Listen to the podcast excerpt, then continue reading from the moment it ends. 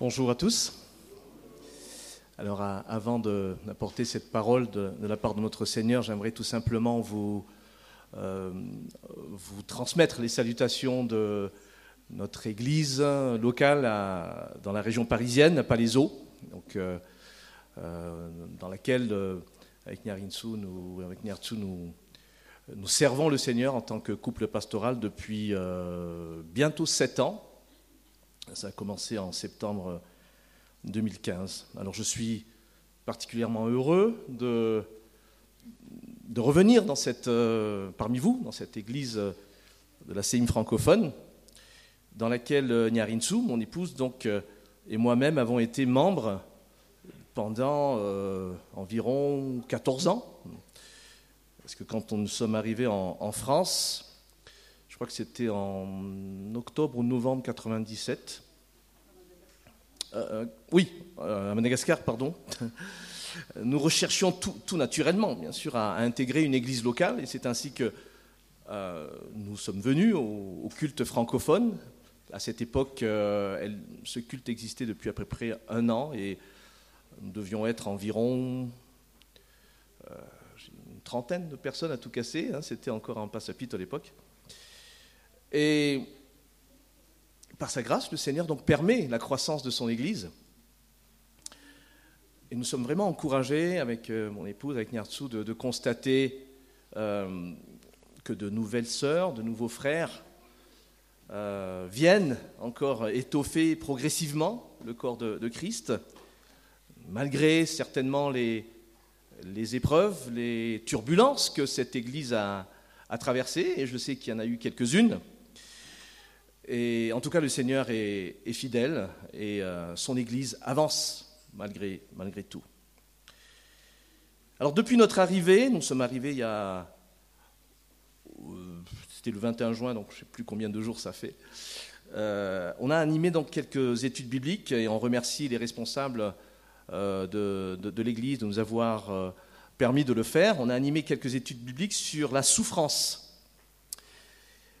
dans le cadre de, ce thème général, le côté obscur de, la vie chrétienne. Alors par transparence, euh, je dois dire que le choix de ce thème a été inspiré par un livre qui a été écrit par un, pasteur euh, québécois qui s'appelle Pascal Denot.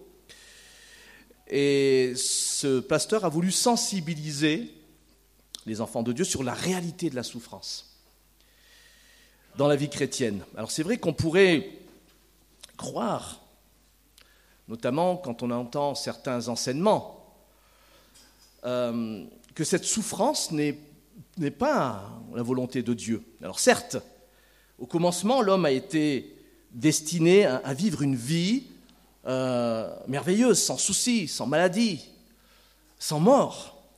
Mais depuis la chute, la parole montre que les épreuves font partie intégrante de la vie du chrétien, font partie intégrante du plan de Dieu pour ses enfants. Et même, je dirais même, ça fait partie de son plan éternel au travers de son Fils, Jésus, qui a été appelé d'ailleurs déjà dans les prophéties comme un homme de douleur, un homme de souffrance. On voit aussi que la parole dit même que la souffrance est un don, est une grâce qui provient de notre Seigneur. Euh, voici ce que dit euh, Paul dans l'Épître aux Philippiens, au chapitre 1, verset 29. Je crois qu'on en a parlé aussi euh, il y a deux dimanches de cela. En ce qui concerne le Christ, dit Paul, Dieu vous a accordé la grâce non seulement de croire en lui, mais encore de souffrir pour lui. Alors jusqu'ici, pendant ces études bibliques, pendant ces interventions, nous avons vu que le chrétien n'est donc, pas exempté des, épreuves de toutes sortes, même les traumatismes les plus violents. On l'a vu euh, hier, hein, lors, euh, lors, de notre intervention avec Nyarinsu. Et ces traumatismes peuvent aussi causer des formes de dépression grave. Alors si nous pensons que ce type de traumatisme, ce, type de, maladie sont euh, réservés aux non-croyants, détrompons-nous. Détrompons-nous. Alors aujourd'hui, je propose, pour clôturer ce thème un peu particulier, donc, je propose d'analyser la, la vision que Jésus a de, du disciple. Qu'est-ce que le Seigneur attend d'un disciple? Alors pour avoir des, éléments de réponse, je, vous propose de lire un passage dans l'évangile de, Matthieu. Vous savez, Matthieu, c'est un des disciples de Christ. Dans certains évangiles, on parle aussi de Lévi, hein, son nom, hein, c'est le même, hein, c'est Matthieu. Il y avait douze disciples en tout que Jésus a enseigné, que Jésus a préparé pour l'assister dans son ministère. Vous connaissez certainement euh, les évangiles. Et le ministère de Jésus, c'était quoi? C'était d'appeler les gens à confesser leur petitesse, leur faillite morale devant Dieu, et à reconnaître en lui le seul qui peut les sauver de la perdition éternelle. Alors, le texte qu'on va considérer se trouve dans Matthieu, au chapitre 9, verset 36, jusqu'au chapitre 11, verset 1. Alors, je vous rassure, on ne va pas lire tout ce texte, qui est quand même assez long, mais je propose de, choisir quelques morceaux, quelques versets de, cet ensemble, et on va déjà euh, voir, avoir une, une, première lecture qui se trouve donc euh, dans ce chapitre 9, versets 36 à 38. Donc on va le lire au nom de Jésus. En voyant les foules, Jésus fut pris de pitié pour elles, car ces gens étaient inquiets et abattus, comme des brebis sans berger. Alors il dit à ses disciples, La moisson est abondante, mais les ouvriers sont peu nombreux. Demandez donc au Seigneur, à qui appartient la moisson, d'envoyer des ouvriers pour la rentrée. Alors, dans ce texte, ce premier texte, on voit un Jésus qui est pris de pitié. Un Jésus compatissant, plein d'amour, plein de sollicitude, ému par la condition de ses compatriotes. Ces compatriotes qui sont désorientés, qui sont aveuglés sur le plan spirituel parce qu'ils sont conduits par des mauvais bergers. Ils sont ils ne savent pas distinguer le bien du mal. Ils ne savent pas où aller, puis finalement ils vont sur la route de la perdition, à cause de leur péché, à cause de leur ignorance. Et Jésus, il utilise deux images pour illustrer ce peuple, celle d'un troupeau sans berger et d'une moisson qui manque d'ouvriers. Ce sont deux images différentes, mais qui sont liées par une chose, par un manque, par une lacune. Le berger pour le troupeau et l'ouvrier pour la moisson. Et par ces deux images, Jésus a déjà dans l'idée de choisir des hommes pour les former, afin qu'ils soient capables de combler justement ce manque et de s'occuper de cette foule qui est languissante. Parce que Jésus, il sait déjà qu'un jour, il va quitter la terre, il va quitter ses disciples. Il va partir au ciel, il va siéger auprès de son Père céleste. Et donc il prépare la relève.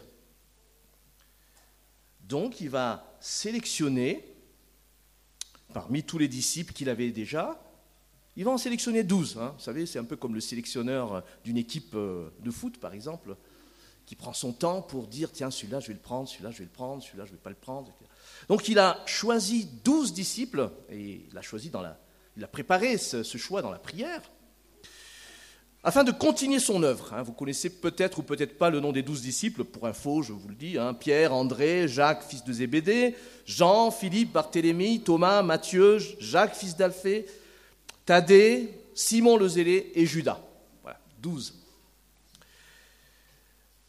Alors on lit dans Matthieu chapitre 10, verset 1, tu peux le mettre s'il te plaît, Jésus appela ses douze disciples et leur donna l'autorité de chasser les esprits mauvais, de guérir toute maladie et infirmité. Et là on va sauter au verset 8. Jésus leur dit, en chemin, annoncez que le royaume de Dieu est proche guérissez les malades, ressuscitez les morts, rendez purs les lépreux, expulsez les démons. Alors avant de continuer, je dévoile ici le titre de ce message de ce matin, qui est le choix des douze disciples ou comment se préparer à l'appel de Jésus. Le choix des douze disciples ou comment se préparer à l'appel de Dieu, de Jésus. Disciple, chers frères et sœurs, veut dire littéralement élève. Les douze disciples vont donc être les élèves de leur maître qui est Jésus. Hein, vous me suivez jusque-là? Ça va? Jésus va les enseigner par des messages, par des exhortations, mais aussi par des travaux pratiques. Et pendant trois ans, les disciples vont observer leur maître, vont apprendre de lui, apprendre à le connaître, apprendre à lui faire confiance, apprendre à lui obéir. Et plus tard, quand Jésus les quittera, eh bien, il va les mandater afin de continuer son œuvre. Et deux disciples, ils vont devenir des apôtres. Vous savez ce que ça veut dire apôtre Des envoyés. En grec, on dit apostolos, ça veut dire envoyé. Et la mission des apôtres, des douze apôtres, sera, tout comme Jésus, d'appeler les gens à se repentir, à reconnaître leurs péchés, accepter la seigneurie de Christ, accepter la messianité de Christ, pour qu'ils deviennent à leur tour des disciples de Christ et qui seront appelés plus tard des chrétiens. Alors il faut savoir, pour la petite histoire, que le terme chrétien était au début un sobriquet qu'on avait donné. Donc c'était un mot pour se moquer de, ces disciples de Christ. Et bon, on a gardé le, le terme finalement euh, jusqu'à aujourd'hui. Et c'est l'ensemble de tous les chrétiens qui vont constituer ce qu'on appelle l'Église. Alors l'Église, selon la pensée de Dieu, ce n'est pas les quatre murs d'un bâtiment, vous le savez certainement, mais c'est l'ensemble de ceux qui ont mis leur confiance en Christ. Ce n'est pas un bâtiment physique constitué de, briques euh, ou de pierres, mais un édifice spirituel composé des briques vivantes que nous sommes. Et le projet de Dieu, c'est que son Église continue à grandir. Et merci Seigneur, c'est encore le cas aujourd'hui. Et les douze apôtres ont spécialement été mandatés par Jésus afin de démarrer cette œuvre de construction de l'Église avec un fondement. Parce que quand on construit, il faut un fondement. Et les, apôtres étaient mandatés pour apporter ce fondement solide, fiable, infaillible, qui est la parole de Dieu, l'enseignement de Jésus, qui est la vérité. Alors si on pourrait les qualifier, on dirait que ce sont des apôtres avec un grand A. Ils ont été les pionniers de l'Église. Alors ceci dit, si nous sommes chrétiens aujourd'hui, nous, sommes aussi en quelque sorte des apôtres. Non pas avec un, grand A comme l'étaient les douze, mais des apôtres dérivés. Les douze apôtres avec un grand A avaient une mission unique, avaient une mission spécifique, c'était de poser les premiers fondements de l'Église. Et en plus, Jésus leur avait donné un, pouvoir, une autorité particulière. Hein. Faire des miracles, guérir des malades et même ressusciter des morts. Ils avaient une mission particulière, spécifique, mais nous, en tant que chrétiens, nous avons aussi une mission que je qualifierais de mission générale, qui est de, témoigner de notre foi, comme l'a fait par exemple notre sœur Louise tout à l'heure, de témoigner dans l'objectif de gagner d'autres âmes à Christ, afin de contribuer à la croissance, à l'édification de, de l'Église. Alors comment se préparer à cet appel de Dieu, de, du Seigneur? Quelles sont les particularités de celles ou celui qui veut être disciple de Christ? C'est là la question que je nous pose aujourd'hui. Et dans notre texte qu'on vient de, de, lire, en tout cas, il y en a un, certain nombre, enfin, qu'on va encore lire, hein, parce qu'il y a une suite qu'on n'a pas encore lue, il semble y avoir trois particularités. Tu peux mettre le slide. Trois caractéristiques du, euh, du disciple de Christ. La première, c'est que le disciple est quelqu'un qui est désintéressé. Lisons ce passage dans chapitre 10, toujours de Matthieu, versets 8 à 10. Il dit, Vous avez reçu gratuitement, donné gratuitement. Ne mettez dans vos bourses ni or, ni argent, ni pièces, ni cuivre. N'emportez pour le voyage ni sac, ni tunique de rechange, ni sandales, ni bâton, car l'ouvrier mérite sa nourriture. Quand Jésus a enseigné ses disciples, il n'a pas exigé des frais de scolarité, n'est-ce pas? Il a formé gratuitement, sans rien demander en retour. Ce qui intéressait Jésus, avant tout, c'était le salut des âmes de ses disciples, parce qu'il les aimait, parce qu'il tenait à eux. Et une fois que ses disciples ont été purifiés de leurs péchés, une fois qu'ils ont appris de Jésus, eh bien, ils devaient à leur tour transmettre gratuitement ce qu'ils ont reçu. Un jour, euh, à Palaiso, j'ai eu un entretien avec quelqu'un qui souhaitait en savoir un peu plus sur euh, la Bible, sur le message de l'Évangile, donc je l'ai invité à, j'ai invité cette personne à, venir, on s'est donné, rendez-vous à l'église, et puis je, lui ai tout simplement expliqué, euh, annoncé le message de l'Évangile. Et à la fin de, l'entretien, la personne a, semble-t-il, été touchée. Et puis, euh, elle a commencé à ouvrir son porte-monnaie, son portefeuille, et me tendre euh, de l'argent. C'était pas n'importe, enfin, c'était pas un euro. Hein. Bien sûr, j'ai refusé. Elle était étonnée, mais dit, j'ai déjà vu d'autres euh, j'avais parlé avec d'autres euh, responsables d'église euh, et, eux, ils demandaient de l'argent. Donc. Le, salut ne se monnaie pas. il y a des responsables d'église, c'est vrai, et c'est regrettable, qui ne se gênent pas pour demander de l'argent en contrepartie, parfois même de, prier, de la prière. Donnez de l'argent et puis je vais prier pour vous, spécialement. Je vais vous imposer les mains, vous allez voir, vous, aurez des miracles dans votre vie. Euh, je connais quelqu'un, personnellement, euh, qui demande, euh, qui dit, voilà, si vous voulez une interprétation vraiment biblique de votre rêve, 50 euros suffit. Mais c'est quelque chose de... Je n'invente pas. Hein. Vous voyez Et c'est des gens qui se disent chrétiens, chrétiens évangéliques. Alors bien entendu, j'ai refusé parce que je dis que l'évangile ne devrait être en aucun cas utilisé à des fins de profit. Le Seigneur, ce qu'il nous demande, c'est d'abord de, témoigner, de, lui obéir, d'apprendre à dépendre de lui, de témoigner de notre foi. Et notre témoignage doit être désintéressé, les amis. Imaginez-vous si j'étais venu ici, euh, parce que j'avais écrit aux anciens en disant, voilà, j'aimerais bien, euh, euh, on va venir à Madagascar, j'aimerais bien partager. Je n'ai pas donné mon tarif, les amis. Si notre préoccupation première est de nous soucier des questions matérielles, nous avons tout faux. Alors ceci dit, il y a une deuxième chose quand même dans ce passage. L'ouvrier, dit Jésus, mérite sa nourriture. Alors comment comprendre cet apparent paradoxe hein? D'un côté, donner gratuitement, mais de l'autre côté, euh, on mérite quand même sa nourriture. Comment concilier ces deux, ces, ces deux affirmations? Alors, Peut-être qu'il s'agit d'un passage qui s'adresse plus particulièrement à celles ou ceux qui sont appelés à un ministère à temps plein. Je, m'explique.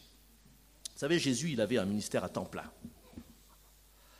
Il n'exigeait rien, si vous lisez les évangiles, il n'exigeait rien sur le plan matériel. Mais en revanche, quand on l'invitait à manger, il venait volontiers. Il ne refusait pas l'aide des autres ou l'hospitalité des autres. Un des apôtres était d'ailleurs trésorier. Ce qui suppose que la petite équipe de Jésus recevait quand même des dons pour subvenir à leurs besoins. Alors, ce que je veux dire, c'est que nous, ne serons pas forcément des missionnaires ou des pasteurs à, plein temps, mais en tant que chrétiens, nous avons quand même une responsabilité vis à -vis de l'œuvre de Dieu, celle de la soutenir bien sûr à la mesure des moyens que Dieu nous, accorde. Hein. C'est ainsi que je pense qu'à chaque culte, euh, on recueille les, offrandes des uns et des autres, de ceux qui souhaitent donner, non pas contre cœur bien entendu, mais guidés par l'amour pour l'œuvre du Seigneur. Donc il n'y a pas de contradiction dans ce, passage, simplement euh, que si la parole de Dieu nous dit chaque euh, ouvrier mérite sa nourriture, tout travail mérite salaire, c'est la parole de Dieu qui le dit, euh, mais il n'est pas de notre responsabilité de réclamer cela en disant non, je, veux bien prêcher ce matin, mais sors-moi d'abord le petit chèque. On n'est pas là-dedans. Donc, le disciple est, est quelqu'un de désintéressé.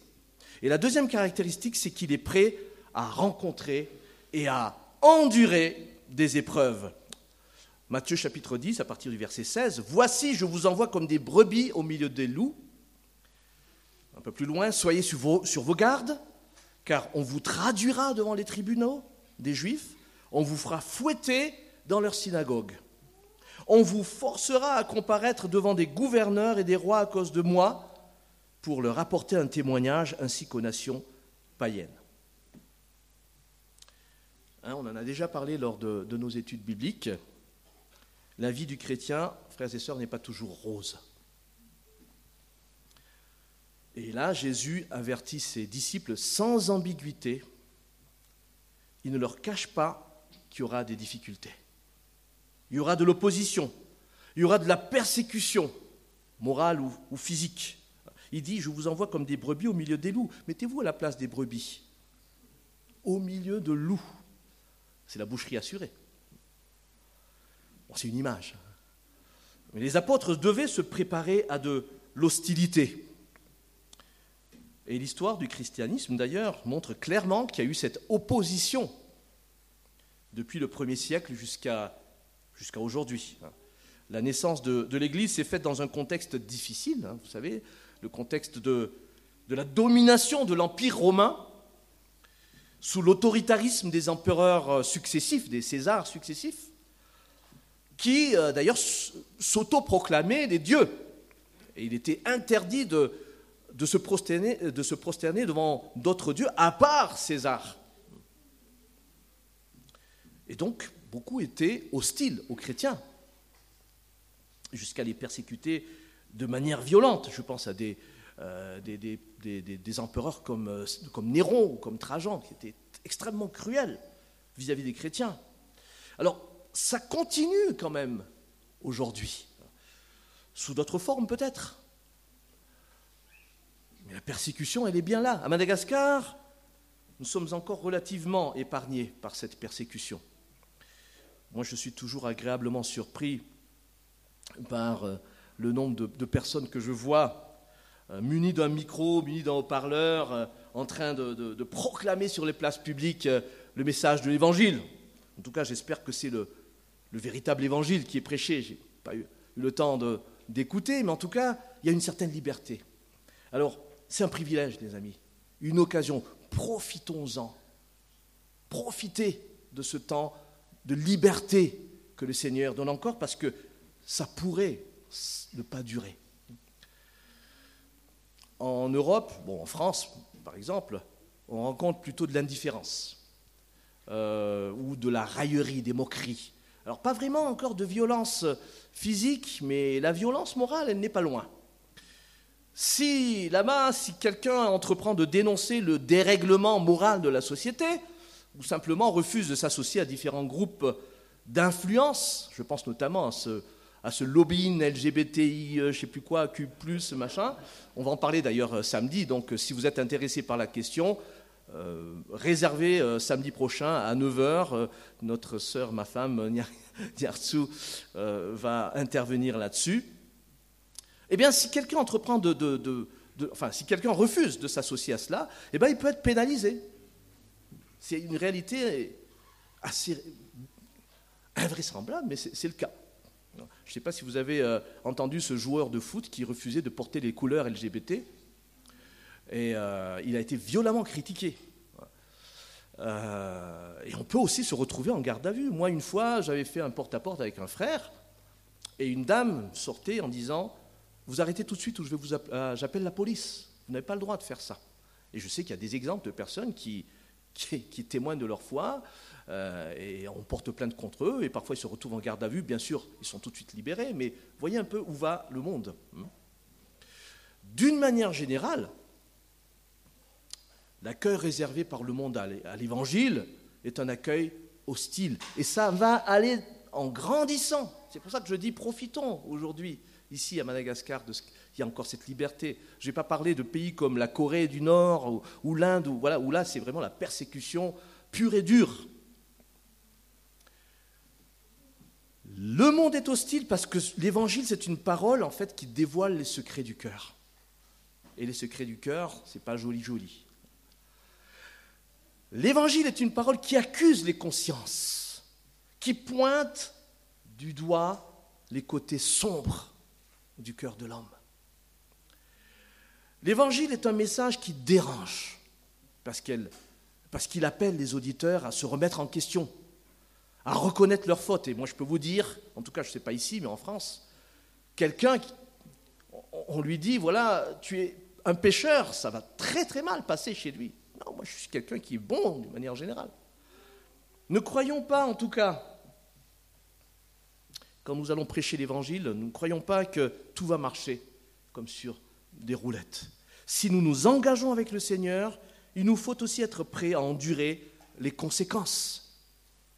C'est dans ce sens que Jésus dit à ses disciples, Celui qui ne se charge pas de sa croix, ne me suit pas, n'est pas digne de moi. C'est-à-dire celui qui n'est pas prêt à subir les conséquences de son engagement, de sa foi, eh bien, ce n'est pas la peine de s'engager. Mais alors, me direz-vous, est-ce que c'est avantageux d'être chrétien s'il faut souffrir? Question délicate. En fait, le vrai chrétien ne devrait même pas se poser cette question. Il a tellement été conscient d'avoir bénéficié de la grâce de Dieu, d'avoir été sauvé alors qu'il ne le méritait pas. Il est tellement conscient d'avoir la vie éternelle alors qu'il était destiné à la perdition éternelle que pour Jésus, il devrait être prêt à aller au combat. Alors plus facile à dire qu'à faire, direz-vous. Mais ce qui semble impossible à l'homme est possible à Dieu. La question qui se pose, est-ce que nous sommes prêts à aller au combat pour défendre la cause de notre Seigneur? Est-ce que nous sommes prêts à souffrir pour témoigner de ce que Jésus a fait dans nos vies? Si nous sommes chrétiens, nous pourrions être découragés, n'est-ce pas, de ce qui nous attend? Euh, moi, parfois, j'ai ce sentiment, est-ce que j'y arriverai? On peut être découragé si nous allons au combat sans armes. Là, on est d'accord. Mais, justement, nous n'allons pas au combat sans armes, les amis. Nous n'allons pas les mains nues. Dieu nous équipe par son esprit qui vit en nous. Et c'est le troisième et le dernier point. Le disciple est quelqu'un qui peut compter sur l'assistance de l'Esprit Saint. Lorsqu'on vous traduira devant les autorités, ne vous inquiétez ni du contenu ni de la forme de ce que vous direz, car cela vous sera donné au moment même. En effet, ce n'est pas vous qui parlerez, ce sera l'Esprit de votre Père qui parlera par votre bouche. C'est une promesse merveilleuse qui a été donnée aux douze apôtres. Et d'ailleurs, cette promesse a été réalisée plus tard, dans le livre des Actes, au chapitre 4. Hein, si vous regardez au verset, au verset 8, Pierre et Jean ont été traduits devant les autorités juives, et on lit que Pierre a pris la parole remplie du Saint-Esprit, et ils ont été, les disciples ont été finalement relâchés. La promesse par Dieu a été tenue. Si nous sommes chrétiens, nous ne sommes pas seuls. Écoutons deux passages, entre autres, deux promesses de Jésus qui dit, je suis avec vous tous les jours jusqu'à la fin du monde. Est-ce que nous le croyons, les amis? Ou est-ce que c'est simplement une, quelque chose euh, auquel on a, qu'on a entendu mais qu'on ne vit pas, qu'on ne, auquel on ne croit pas? Je ne vous laisserai pas seul comme des orphelins, mais je viendrai à vous. Sous-entendu, parce que je vous enverrai mon esprit. Ça, c'est dans Jean chapitre 14 au verset 8. Le Saint-Esprit est présent dans le cœur de chaque croyant. Et le Saint-Esprit, ce n'est pas, ce n'est pas une énergie, ce n'est pas une force, c'est la troisième personne divine, les amis. Une personne à part entière, vous savez que Dieu se décline en trois personnes qui ont la même essence. Le Père, le Fils et le Saint-Esprit. Alors, c'est quelque chose de, mystérieux, certes, on parle de, Trinité, hein. ça n'existe pas dans la Bible, mais c'est le terme qui a été donné, on parle Trinité divine, mais c'est une vérité biblique. Si nous sommes chrétiens, le Seigneur fait de nous son habitation, par son Esprit Saint. Et à l'instar des apôtres, ben, le Saint-Esprit nous assiste aussi, il nous soutient, il nous console face à l'opposition. Alors, on n'a pas forcément des ennemis physiques, mais il y a cette opposition spirituelle qui est là, le diable. Nous n'avons pas à lutter contre la chair et le sang, disait l'apôtre Paul. Vous connaissez peut-être ce passage, mais contre les dominations, contre les esprits méchants dans les lieux célestes. La vie du chrétien, c'est un combat. Ce n'est pas un, farniente sur la plage. C'est un combat contre les ruses du diable qui tente de le faire tomber dans ses anciens travers. Et pour faire face à ces attaques, Dieu met à notre disposition des armes spirituelles. Et, parmi ces armes, il est justement question de l'épée de l'esprit, qui est la parole de Dieu. Et, là, remarquons que le Saint-Esprit est intimement lié à la parole de Dieu. Ce qui veut dire que si un chrétien néglige de lire ou de méditer la parole de Dieu, il ne pourra pas compter sur l'action du Saint-Esprit dans sa vie. Ce n'est pas en s'assoyant sur son canapé que le Saint-Esprit va venir agir dans nous.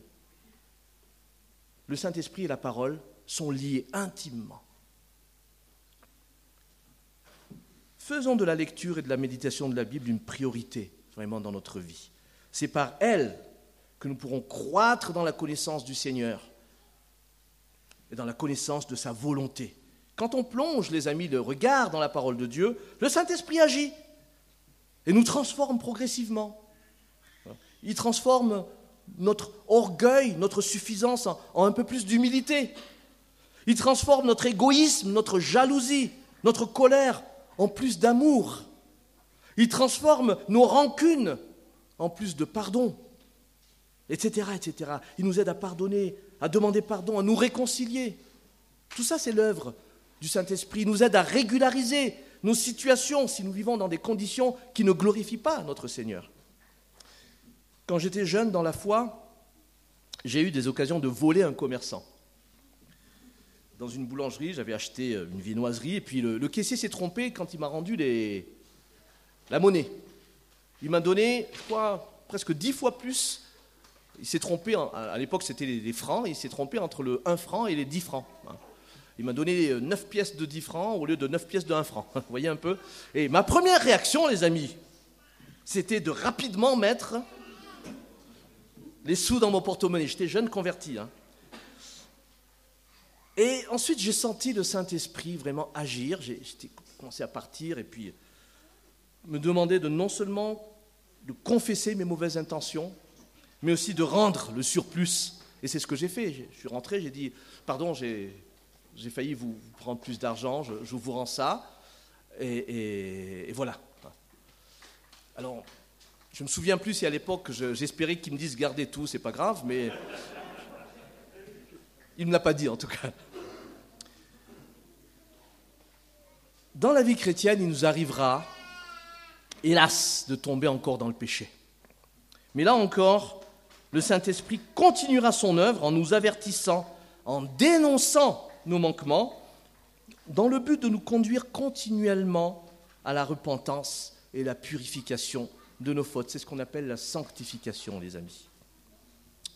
Alors j'arrive à la fin de ce message avec ce dernier verset, au verset 40 du chapitre 10, qui dit, Si quelqu'un vous accueille, c'est moi qui l'accueille. En d'autres termes, le disciple a pour vocation de représenter son maître sur cette terre, son maître Jésus donc. Un peu comme un ambassadeur. Vous savez, un ambassadeur, c'est quelqu'un qui représente son pays au sein d'un autre pays. Et donc être ambassadeur de Christ, d'ailleurs l'apôtre Paul utilise ce terme hein, euh, dans, la première ou la deuxième épître aux Corinthiens, je crois que c'est la deuxième. Un ambassadeur de Christ, c'est quelqu'un qui représente Christ dans ce monde. C'est quelqu'un qui reflète ses valeurs. Et quelles sont les valeurs de Jésus? C'est l'amour, la compassion, le désintéressement, on l'a vu tout à l'heure, le don de soi, L'amour avec un grand A, donc. Et par amour, Jésus a donné sa vie en se laissant clouer sur une croix afin de épargner l'être humain de la condamnation qu'il était destiné à cause de ses péchés. Et c'est Jésus qui a payé le prix du péché de l'homme. Mais il n'est pas resté dans le tombeau, et c'est là la bonne nouvelle, les amis. Il est ressuscité, il est vivant éternellement. Et c'est cette certitude de la résurrection de Christ qui donne tout le sens, tout son sens à notre foi chrétienne. Si Christ n'était pas ressuscité, euh, on serait disciple pour rien. Cette œuvre de Jésus en notre faveur n'est pas due à nos mérites, mais c'est le fruit de la grâce de Dieu. Dieu nous a sauvés par grâce. Il nous a sauvés non pas pour nous contenter de ce salut. Et ça, c'est important de le souligner aujourd'hui. On est sauvés non pas pour nous dire, ça y est, je suis arrivé au sommet, je suis sauvé, alléluia, j'attends qu'ils viennent me chercher et on sera ensemble au paradis. Non. Il nous appelle, à l'instar des apôtres, afin d'accomplir encore une mission. Hein. Tout à l'heure, Louis disait, le Seigneur Jésus m'a encore gardé en vie parce qu'il sait que j'ai une mission encore sur cette terre. Nous avons une mission, celle de le représenter sur cette terre, être témoin de notre foi dans ce monde perdu qui est hostile à tout ce qui touche à Dieu. Et nous devons nous préparer à cette mission, à cet appel, en sachant qu'il y aura certainement de l'opposition. Mes chers amis, le Seigneur est là, par son esprit. Il est là au milieu de son Église. Il est là au milieu de la séime francophone pour nous accompagner, pour nous aider à persévérer jusqu'à la fin. Et je termine avec euh, la citation d'un prédicateur qui s'appelle Étienne Lermenot. Il disait Dieu nous promet un chemin sûr, mais un chemin rocailleux. Nous sommes sur un chemin sûr, balisé par Dieu, mais un chemin parfois chaotique. Prions. Seigneur notre Dieu, nous voulons te remercier pour ta parole qui est la vérité. Et merci parce qu'aujourd'hui tu veux encore nous sensibiliser à cette parole, afin de nous encourager, peut-être de nous avertir aussi que nous aurons des, des tribulations dans ce monde, tu l'as dit Seigneur. Que nous puissions être prêts à cette éventualité, à cette, je dirais même à cette, euh, cette, cette chose inéluctable qu'est la persécution, que sont les épreuves qui font partie intégrante de ton plan pour euh, tes enfants. Seigneur, prépare-nous, que nous soyons euh, prêts à endurer ces souffrances, ces combats, que nous soyons euh, armés aussi, Seigneur, équipés avec toutes les armes spirituelles que tu mets à notre disposition, afin d'aller de victoire en victoire. Et même, Seigneur, si parfois nous allons tomber, Parfois nous allons défaillir. Merci parce que ton esprit est là pour nous soutenir et pour nous aider à persévérer jusqu'à la fin. Et nous savons qu'un jour, Seigneur, nous, nous te verrons face à face. Nous serons dans un corps glorifié qui ne connaîtra plus ni la souffrance, ni la mort, ni le deuil. Mais nous serons, Seigneur, éternellement avec toi. Et c'est cette perspective, Seigneur, qui doit nous encourager aujourd'hui et que nous soyons vraiment encouragés, Seigneur, aujourd'hui en pensant à cela. Merci Seigneur. Merci parce que tu es là. Merci parce que tu, agis jour après jour par ton esprit dans nos vies. Tu nous aides à croître aussi spirituellement. Et que nous puissions, Seigneur, avoir toujours cette envie de tendre vers ta stature parfaite. Et c'est en ton nom Jésus que nous te prions. Amen.